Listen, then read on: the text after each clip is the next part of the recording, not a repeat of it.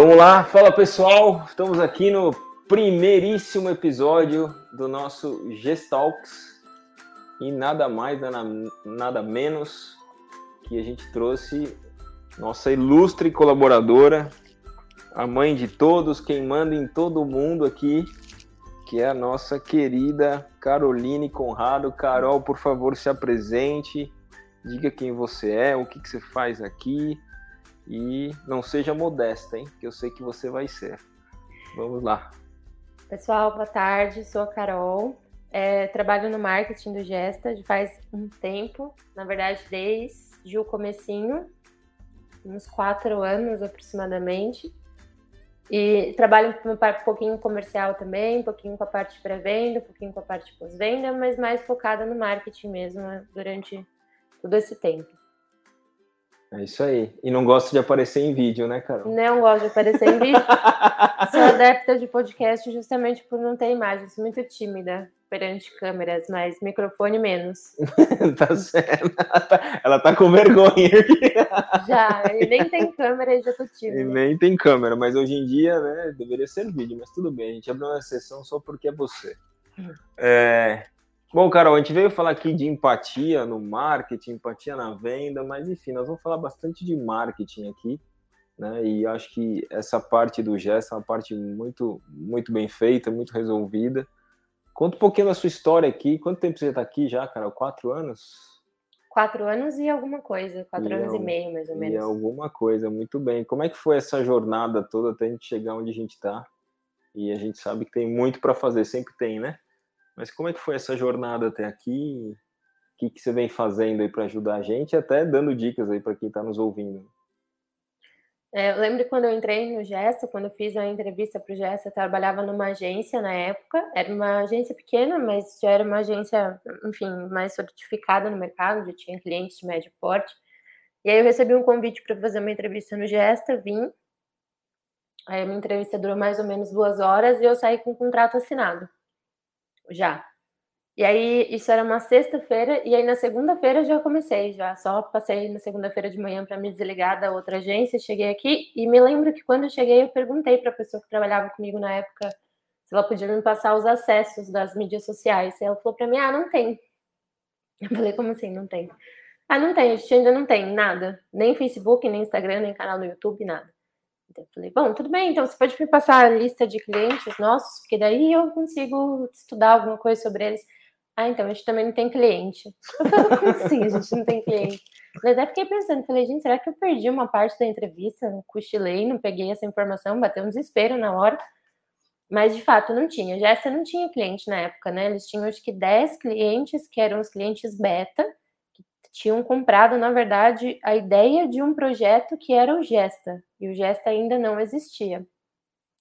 Então, quando você começa a trabalhar o marketing de uma marca que ainda não existe direito, e de um produto que ainda não existe direito, que em primeiro lugar nem é um produto tangível, já é um desafio.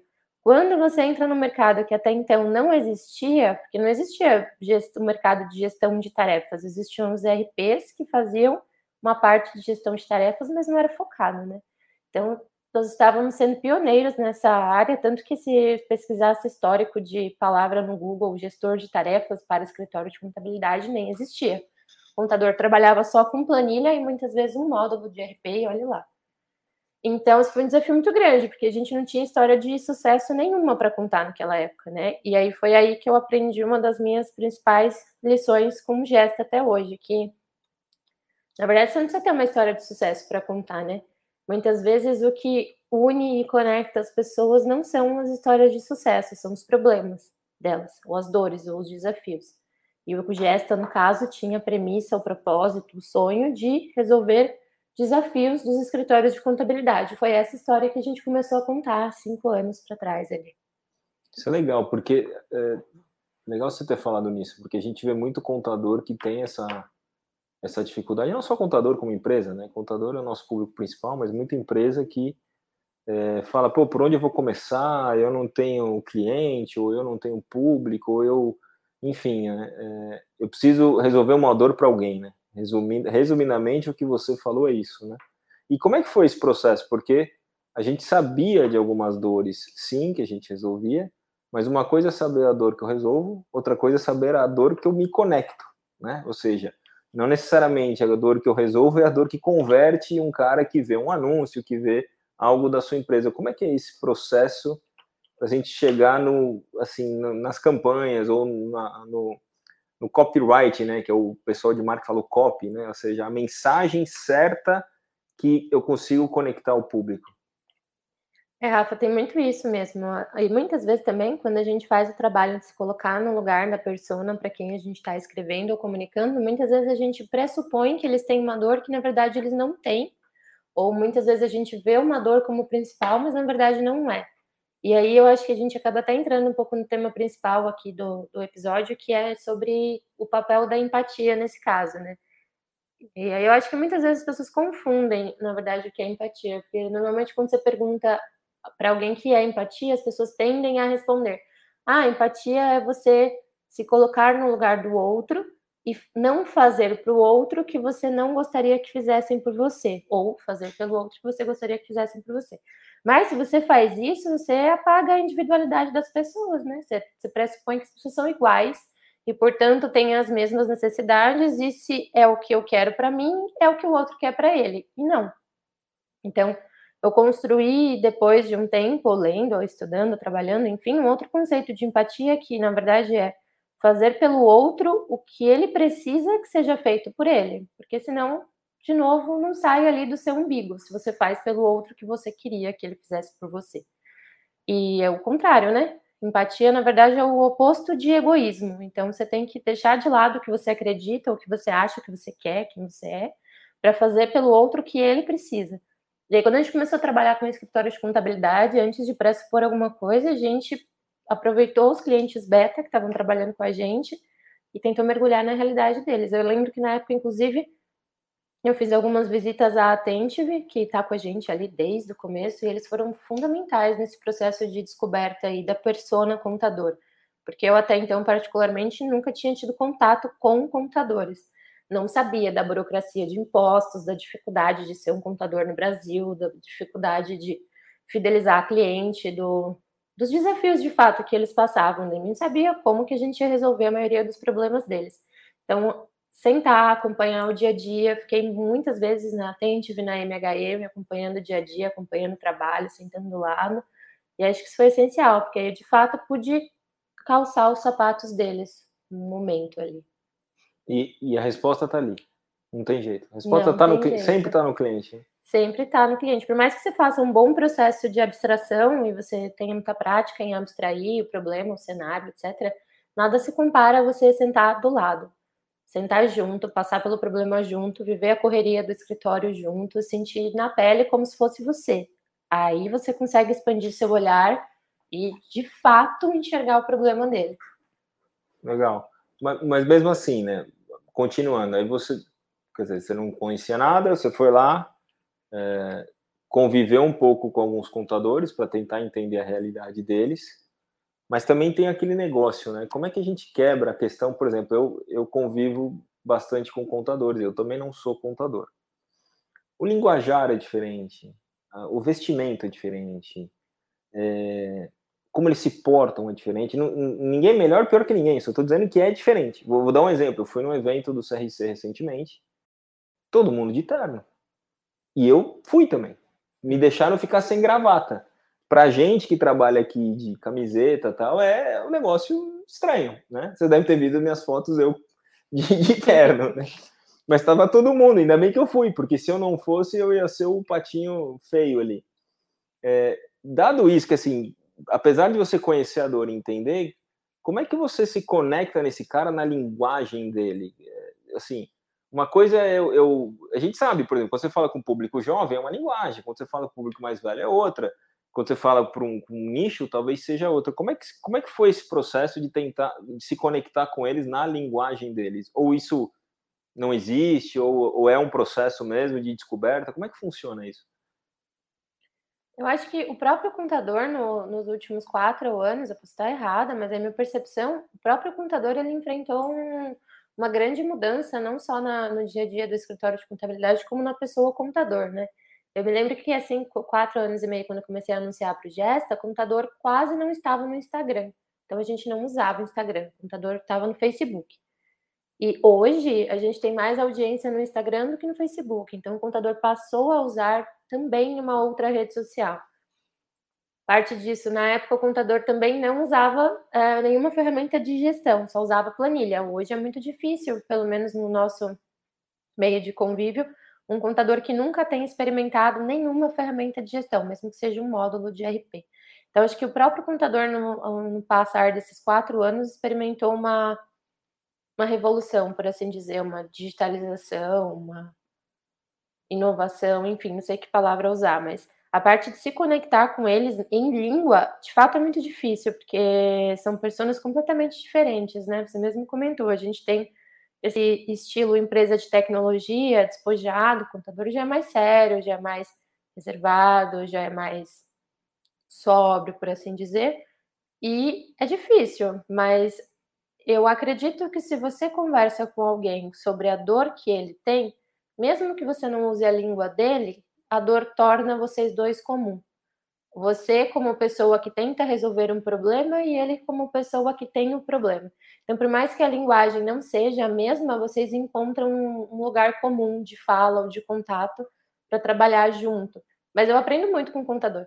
Toda vez que eu converso com um cliente no telefone, ou toda vez que eu participo de um treinamento de CS, de uma reunião de venda, eu aprendo um pouquinho mais sobre impostos, sobre burocracia, sobre contabilidade, sobre departamentos fiscais, enfim, é interessante.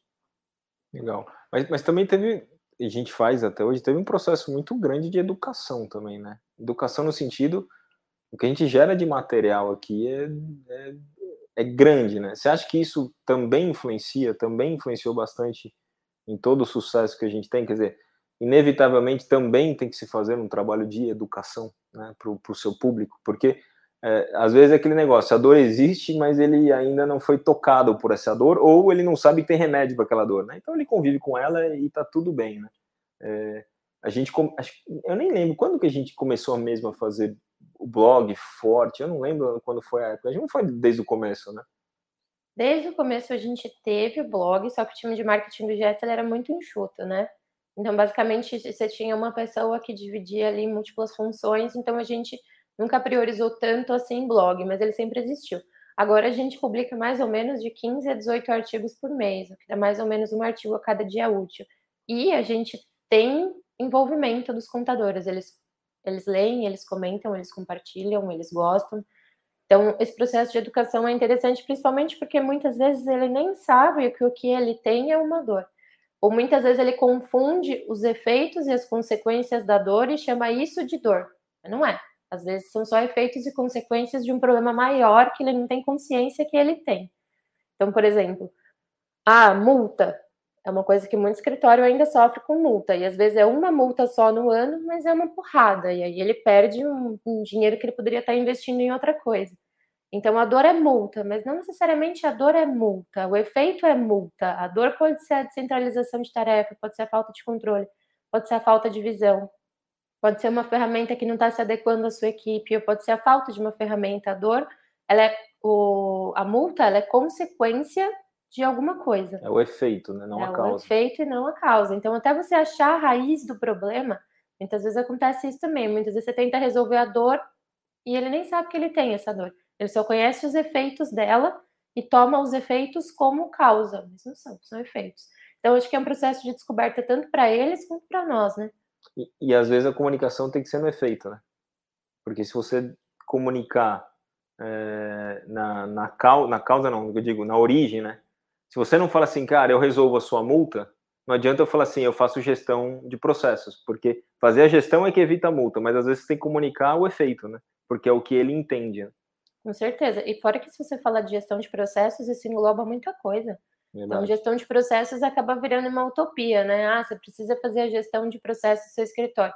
É mais ou menos como aqueles conteúdos que a gente vê, ah, quer levar uma vida mais saudável? Acorde cedo, vá para academia, se alimente bem e passe tempo com sua família. É, é utópico, então, difícil. Por isso que a gente tem que ir primeiro, às vezes, muitas vezes, batendo nos efeitos e aí a construção desses efeitos somados dá uma resolução de causa. Mas muitas vezes, quando você joga a causa solitária ou isolada, ela parece uma utopia. Você precisa fazer gestão de processos, você precisa fazer gestão de pessoas. Isso é muito difícil, né? Sim, Engloba é. várias pequenas coisas. Não é fácil, não. Agora, mudando um pouquinho de assunto, mas ainda eh, no marketing, né? Até para ver a sua opinião. Na verdade, eu sei ela, mas é mais para externar para quem está nos ouvindo. É, de um tempo para cá, né? E foi até muito legal, porque é, fazia um ano e meio mais, né? Que a gente não tinha nenhum tipo de evento, né? Evento legal para você encontrar as pessoas, para você sentir o mercado. E eu mandei um vídeo para vocês, né? Que eu fui no evento. Primeiro, primeiro dia do evento, me chega lá um, eu não lembro o nome dele, o contador. Cara, tava ouvindo você. Eu falei, cara, as pessoas me conhecem. E, e eu também tenho certa dificuldade, vocês sabem disso. Eu me esforço para aparecer. É, mas ali eu senti, eu já sabia, mas ali ficou palpável para mim o quanto é importante se expor, né? Ter uma imagem. É, Claro que eu acho que estamos falando isso no nosso universo, né? Talvez marcas muito grandes eles não precisam ter é, alguém que, que faça a imagem da, da empresa, vamos dizer assim. Mas o nosso mundo às vezes é importante. Quanto é importante ter alguém, ter uma imagem, ter esse é o cara da empresa, ou, ou é irrelevante? Assim, eu, eu achei que a gente sempre discutiu isso, a gente acha que é importante, mas quanto realmente é? Porque eu vejo muito contador com medo, muito contador que não se expõe, é, até por esses, essas características que você falou, do conservadorismo, eles são mais, mais, é, mais fechados, mais recatados. É, é uma área muito exata, né? Ou seja, realmente o cara de exatas, ele é um cara mais introspectivo. Essa parte eu posso falar porque eu fiz engenharia, então a gente sabe, engenharia é tudo quadradinho, né?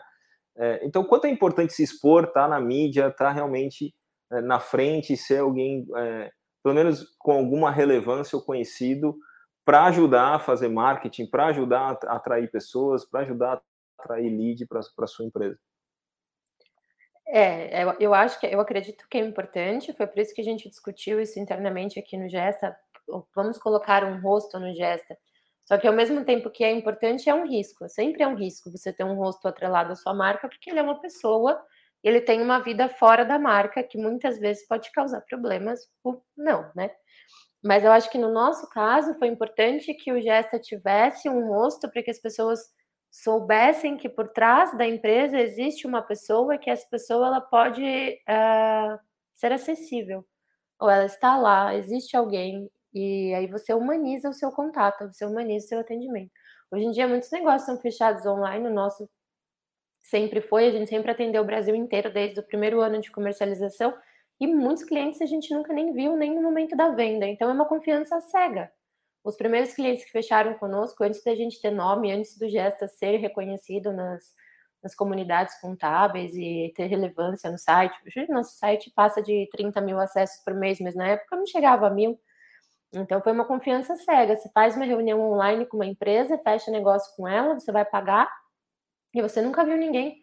O vendedor nunca foi no seu escritório, você nunca conheceu a empresa, você nunca conversou com o CEO ou com o idealizador ou com a pessoa de produto. Talvez você veja um rosto na hora que você for fazer um treinamento, mas ainda assim não é garantido. Então, foi uma confiança cega dos primeiros clientes e continua sendo uma confiança ah, muito grande dos nossos clientes ainda hoje, do Brasil inteiro, que fecham conosco sem nunca ter nos visto. Então, acho que o fato de você aparecer com uma cara do Gesta humaniza esse contato. Então, mesmo que esses clientes não te conheçam ou não conheçam as pessoas por trás do gesto, elas sabem que tem o Rafael lá, que ele está se expondo, e se ele está se expondo é porque ele não deve, ele não teme, ele pode, então ele está passando confiança. Acho que essa é a palavra, confiança. É, perfeito. Acho que, eu acho que foi bem isso. E é engraçado como é, natural, como qualquer produto ou serviço, temos virtudes, temos melhorias, temos defeitos. As pessoas vêm às vezes, cara, precisa melhorar aqui. Não, verdade, precisam melhorar, não tem problema nenhum. E elas se chegam e falam numa boa, né? E isso cria uma empatia, acho que estava falando de empatia, né? Eu fiquei, assim, bem, bem surpreso positivamente o, o, quanto as pessoas. Cara, a gente tirando foto comigo, eu falo, cara, isso é um absurdo. Aí no, no sábado aconteceu que eu fui lá no do Fameli também, lembra? Eu tirei um monte de foto, mandei para vocês. Isso foi muito legal, muito gratificante, porque eu acho que eu apareço bem pouco. Pô, quanto tempo faz que eu não apareço no Instagram do Gesto? Faz, faz, faz uns dois meses aí, três. O que tá errado, acho que a gente precisava olhar isso.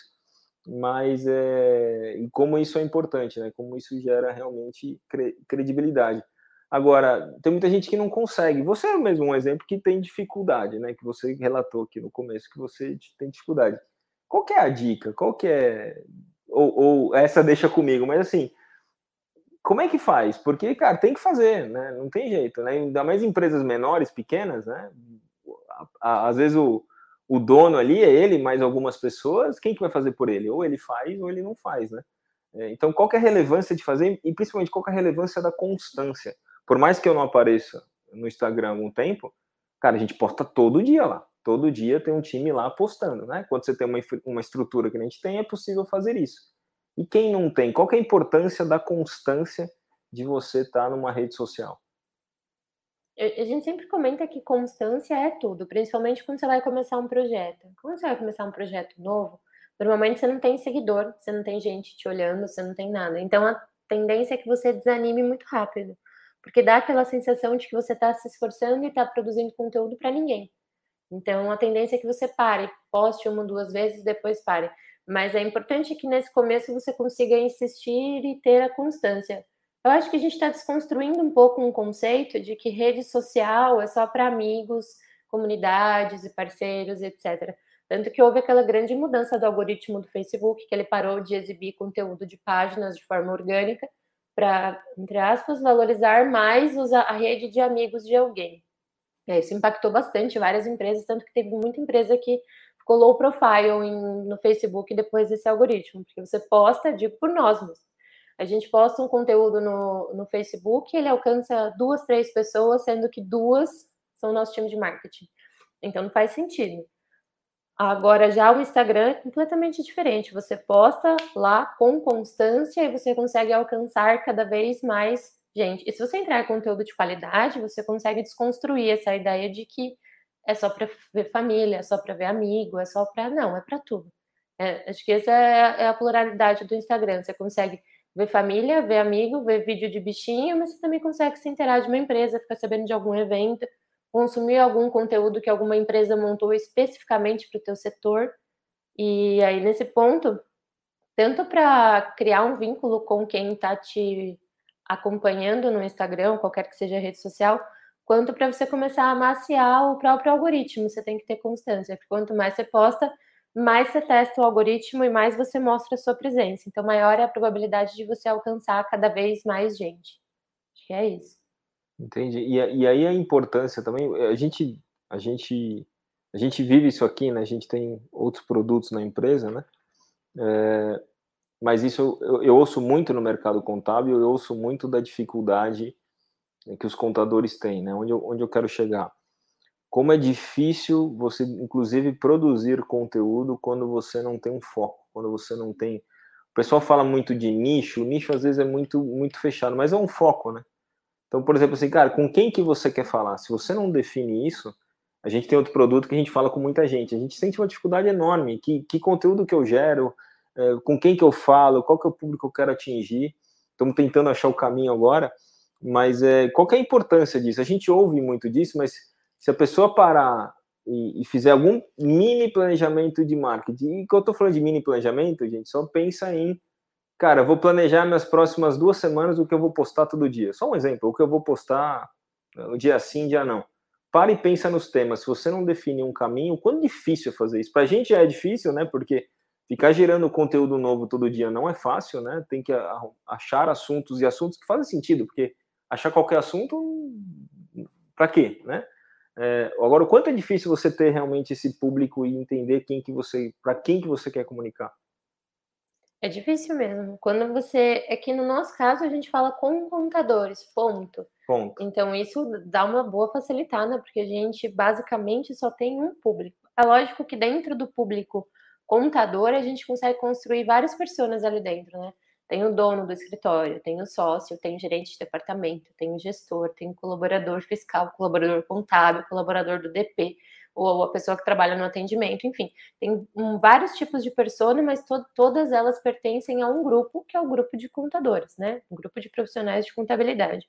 Agora, quando você tem muita gente ali, muita gente diferente, primeiro que você não sabe nem qual linguagem você usa. Se é mais formal, se é mais informal, se é mais desconstruída, se é mais. Não sabe. Você não sabe qual é o principal formato de conteúdo que você usa, se é artigo, se é podcast, se é vídeo. Também não sabe qual é a principal rede social, se é o Instagram, se é o YouTube, se é o Facebook. Então, quanto mais gente você tem para falar, mais difícil é. Você não precisa se restringir. Se o seu produto, se a sua contabilidade, ela consegue favorecer vários tipos de pessoas, isso é muito legal, mas que começar a dividir essas pessoas em caixinha. Porque você pode produzir conteúdo para todas elas, não tem problema, mas você tem que partir de algum lugar. Não que você vai, de repente, deixar de atender todo mundo que você atende para nichar. Mas vamos começar a dividir, bota em caixinha, dá uma segmentada, divide essas pessoas, e aí você começa a produzir conteúdo para cada caixinha diferente. Você pode ainda produzir conteúdo para todo mundo, mas separadamente, mais organizada, cada um num canal, e as pessoas sabem onde exatamente ir. Porque não dá para juntar tudo num videozão e tentar conversar com todo mundo. É verdade. É na verdade é impossível, né? Você vai acabar. Quem quer falar com todo mundo não fala com ninguém. Não, e tem uma coisa também, né? A gente fala muito sobre comunicar, né?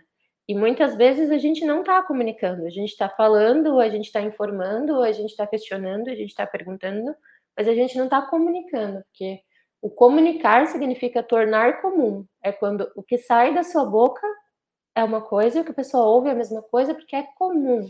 A sua linguagem é comum para ela, então vocês dois estão no mesmo lugar.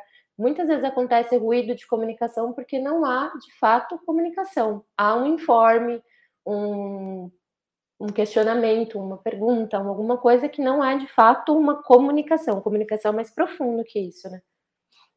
E não é fácil, né? E não é fácil. Não é fácil. E, e aí, Carol, mudando um pouquinho de assunto, é, que eu acho que é uma coisa que é, muita gente pergunta, né? Quando, quando você não tem muito tamanho, é, é comum e aí eu acho que não tem certo e errado na resposta, tem só a sua opinião, né? Hoje, por exemplo, aqui, é, eu, eu, vou chegar onde eu estava, comecei, depois eu parei, mas enfim. É, hoje aqui no, no Gesto a gente faz praticamente tudo interno. Acho que praticamente não, fazemos tudo interno, né? Tudo, todos os todos os artigos, todo, tudo, design, imagens, tudo a gente faz interno. E às vezes quando você está começando, você não tem uma estrutura para fazer isso e, e, muita gente terceiriza. Né? E muita gente grande também terceiriza, ou terceiriza parte, ou terceiriza tudo. Né? De novo, não tem certo ou errado. Mas qual a sua opinião sobre isso? O que terceirizar, o que não terceirizar, como terceirizar, porque também é, o terceirizar não é também largar, né? Porque tem muita gente que terceiriza e nem vê o que estão fazendo por ela, né? Qual é a sua opinião sobre isso? Porque o contador às vezes não tem esse skill, né? Quer fazer, não tem esse skill, às vezes procura alguém não é errado procurar, mas como, como trabalhar e, e, e, que hora também tem interno, se faz sentido, se não tem. Qual é a sua opinião sobre, geral sobre isso? Olha, eu acho que, a, que terceirizar alguma coisa já me traz de pronto problemas de gestão, porque acho que a gestão talvez seja gestão de pessoas, né? Talvez seja uma das partes mais difíceis de, de ter um negócio, fazer a gestão de pessoas. E se você tem que fazer a gestão de um parceiro, de uma equipe ou até mesmo de um freelancer que não está trabalhando com você, aí você já perde o contato, a presença e perde o ganho e o poder que aquela pessoa teria se ela estivesse trabalhando junto com você, acompanhando teus problemas, conhecendo teus clientes, conhecendo teu escritório, tua cultura. Então, acho que já de cara a gente já tem um problema de gestão aí, principalmente se for uma pessoa só.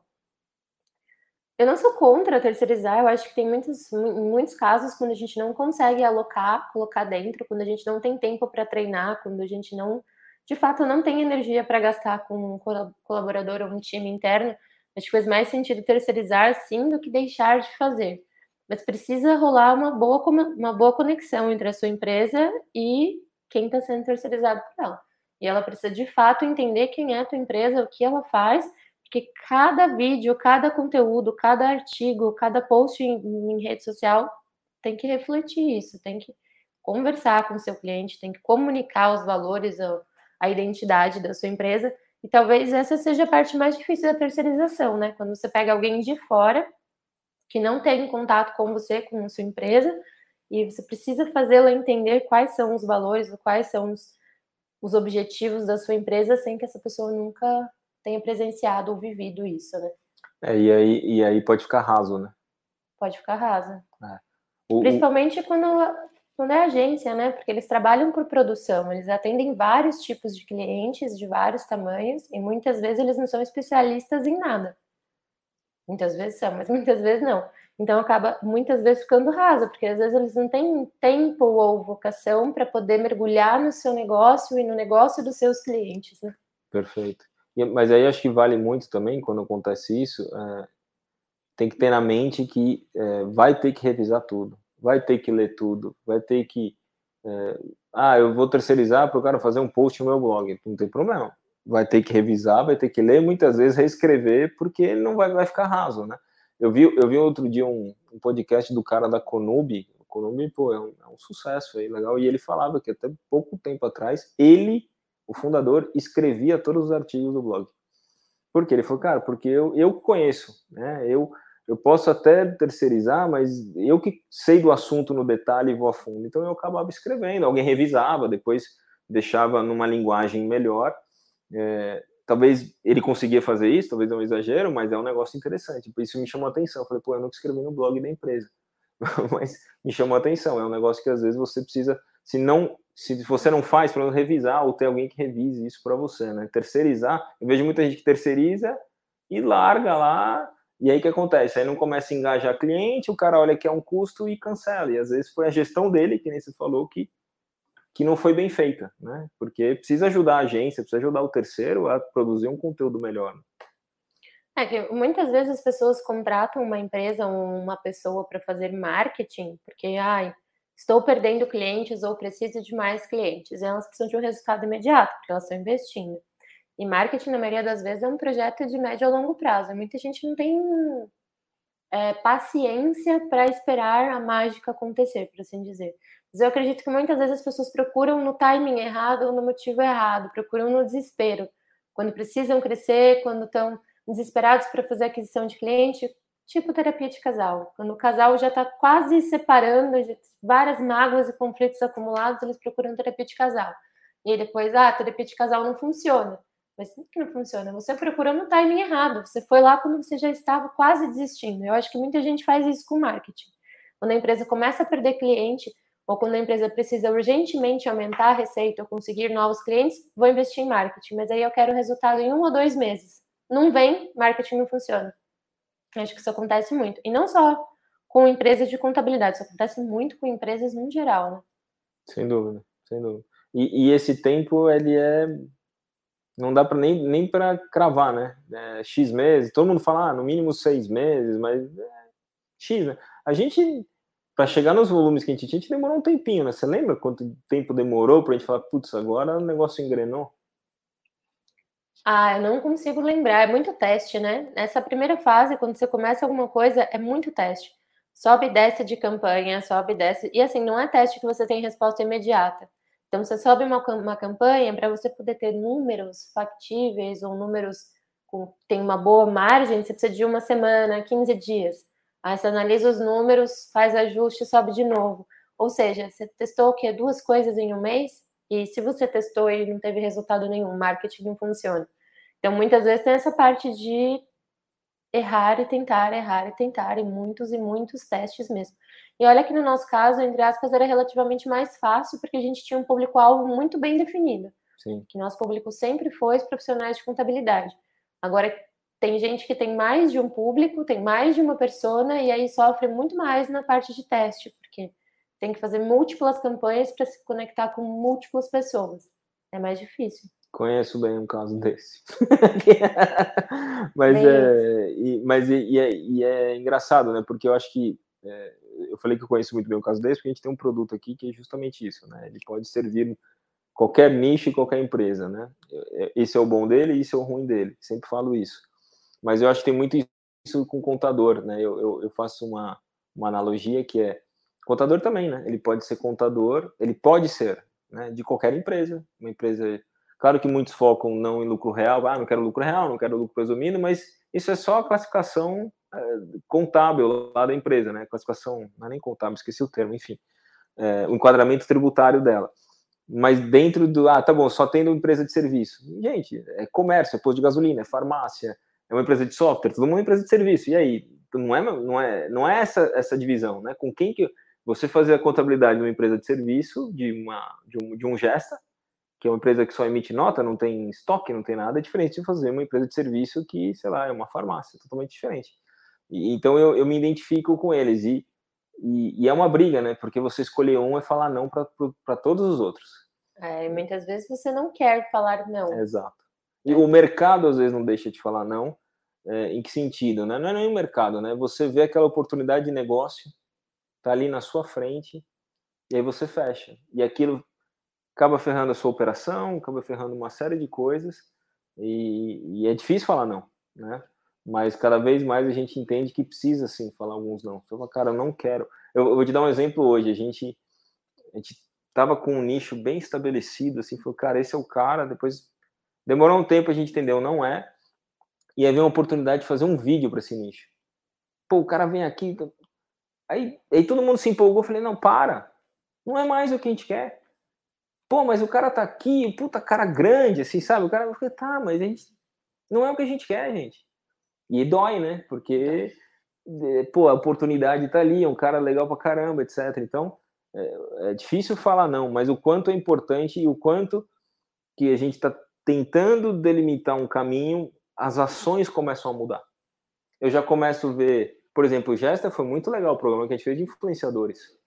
Pô, eu sei, eu consigo saber os influenciadores do mercado contábil. Se eu não sei o mercado, de, o meu mercado, quem são os influenciadores? Em quem que me aproximo? Consigo ver agora associações que eu posso me aproximar. Consigo ver escolas que eu posso me aproximar. Por quê? Porque eu tenho um nicho mais definido. Enquanto eu não tenho isso, você não tem estratégia nenhuma, né? E esse é isso que eu falo da importância. E aí muita gente é, peca em não falar isso. Não é que falar um não, é claro que se vier um cliente a gente vai aceitar. O contador tem que aceitar, mas a sua comunicação para fora deveria ser mais nichada, né? E isso muita gente tem medo de fazer, né? E precisa, né? É, mas o não, ele dói só quando a gente está patinando, né? Porque, é. por exemplo, o Gesta tá, tem um público bem definido há muito tempo. Mas até hoje não é incomum a gente receber supermercado que tem contabilidade interna.